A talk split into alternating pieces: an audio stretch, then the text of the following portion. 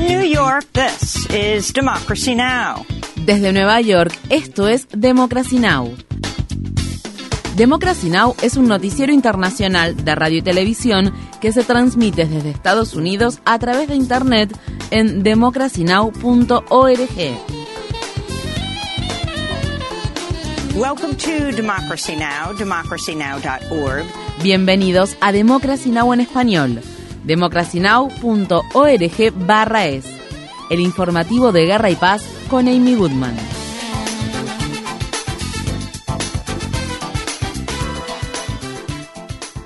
Funcionarios de los estados de Kentucky y Tennessee piden que se implementen leyes más estrictas que regulen la tenencia de armas de fuego tras los dos tiroteos masivos que ocurrieron esta semana en las ciudades de Louisville y Nashville. En el estado de Kentucky, las autoridades de Louisville dijeron que el atacante que mató el lunes a cinco personas en un banco de la ciudad había comprado la semana pasada legalmente el rifle del tipo AR-15, un arma de guerra que usó en el ataque. Al menos tres sobrevivientes del ataque permanecían hospitalizados desde el martes. Jason Smith, director médico del Centro de Salud de la Universidad de Louisville, suplicó a los legisladores que detengan las interminables tragedias.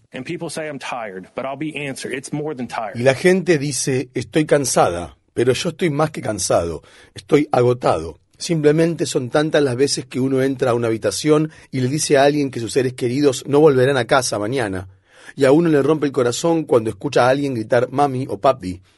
A todos los que ayudan a crear políticas, tanto a nivel estatal como municipal o federal, simplemente les pido que hagan algo, porque el no hacer nada, que es lo que hemos estado haciendo, no está funcionando. Mientras tanto, el alcalde de Louisville, el demócrata Craig Greenberg, dijo que 40 personas habían perdido la vida por la violencia con armas de fuego en lo que va de 2023 en su ciudad y que las leyes que tenemos actualmente permiten que se lleven a cabo actos de violencia y asesinatos. Les pedimos que por favor cambien las leyes estatales para permitir que Louisville tome sus propias decisiones sobre cómo reducir la cantidad de armas de fuego ilegales que hay en las calles y la violencia con armas de fuego, dos cosas por las que mueren demasiadas personas en tiroteos masivos e individuales, en cualquier tipo de tiroteo.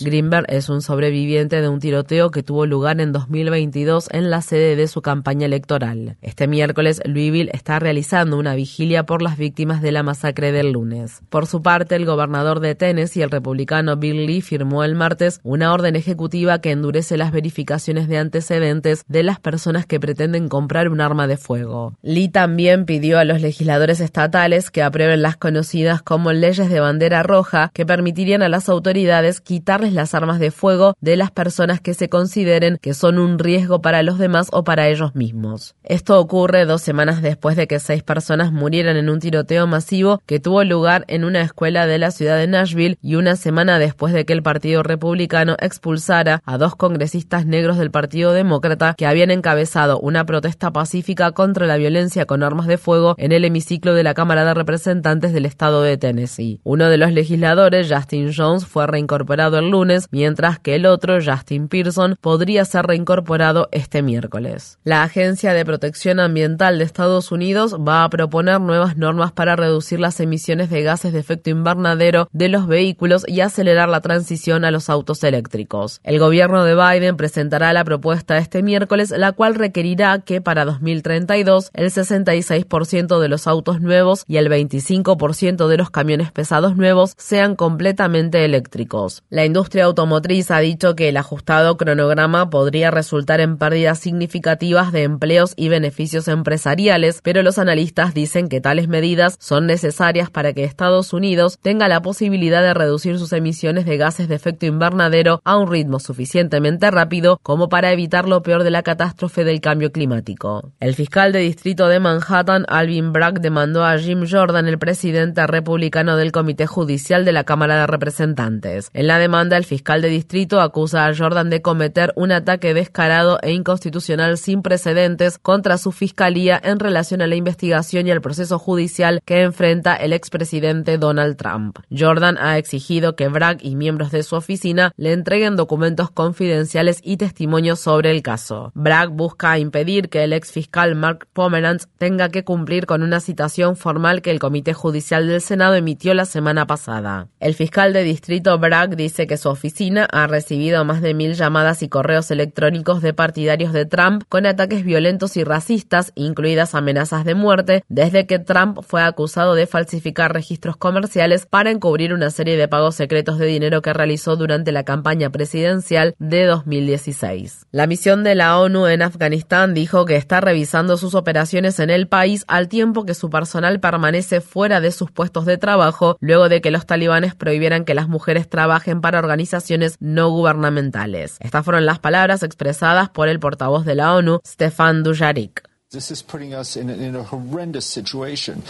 Esta medida nos pone en una situación espantosa y francamente pone al pueblo afgano en una situación espantosa, porque tenemos principios que debemos cumplir, principios humanitarios sobre la no discriminación. Las autoridades de facto también tienen que cumplir con la Carta de las Naciones Unidas y dejarnos hacer nuestro trabajo. Pero nosotros también tenemos que ayudar a los millones y millones de afganos. Como ustedes saben, unos 24 millones de afganos necesitan asistencia humanitaria. you know, almost 24 million Afghans need humanitarian assistance.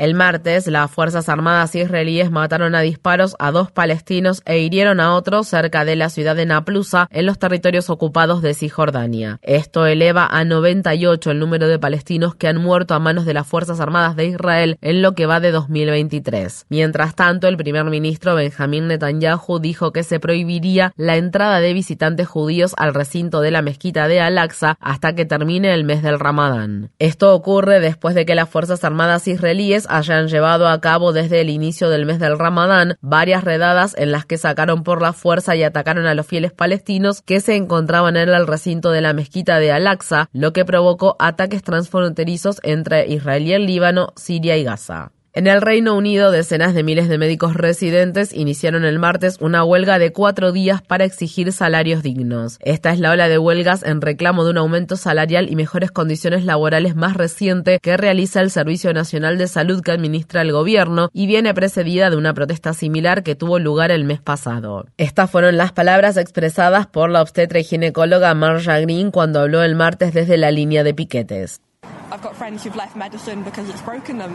Tengo amigos que han dejado la medicina porque la situación laboral los ha destruido. Tuve que hacer terapia para tratar los síntomas del trastorno de estrés postraumático después de la pandemia de la COVID-19, porque lo que vivimos fue un horror. Y aún así, se espera que sigamos como si nada hubiera pasado. Y las condiciones están deterioradas. Estamos llegando al punto en el que todos estamos al borde del colapso, no solo financieramente, sino mental y físicamente. La congresista de Detroit, Rashida Tlaib, encabezó un grupo de congresistas del sector progresista del Partido Demócrata que instó al fiscal general de Estados Unidos, Merrick Garland, a retirar los cargos contra el fundador de Wikileaks, Julian Assange, así como retirar el pedido de extradición del Reino Unido, donde Assange fue arrestado hace cuatro años. Assange enfrenta una condena de hasta 175 años de prisión en Estados Unidos por cargos de espionaje y hackeo de información por exponer crímenes de guerra de Estados Unidos en Afganistán e Irak. En una carta los legisladores escribieron, el enjuiciamiento del señor Assange, si tiene éxito, no solo sienta un precedente legal por el cual los periodistas o editores pueden ser enjuiciados, sino también un precedente político. La carta también fue firmada por los congresistas Cory Bush, Jamal Bowman, Greg Casar, Alexandria Ocasio Cortés, Ilhan Omar y Ayanna Presley.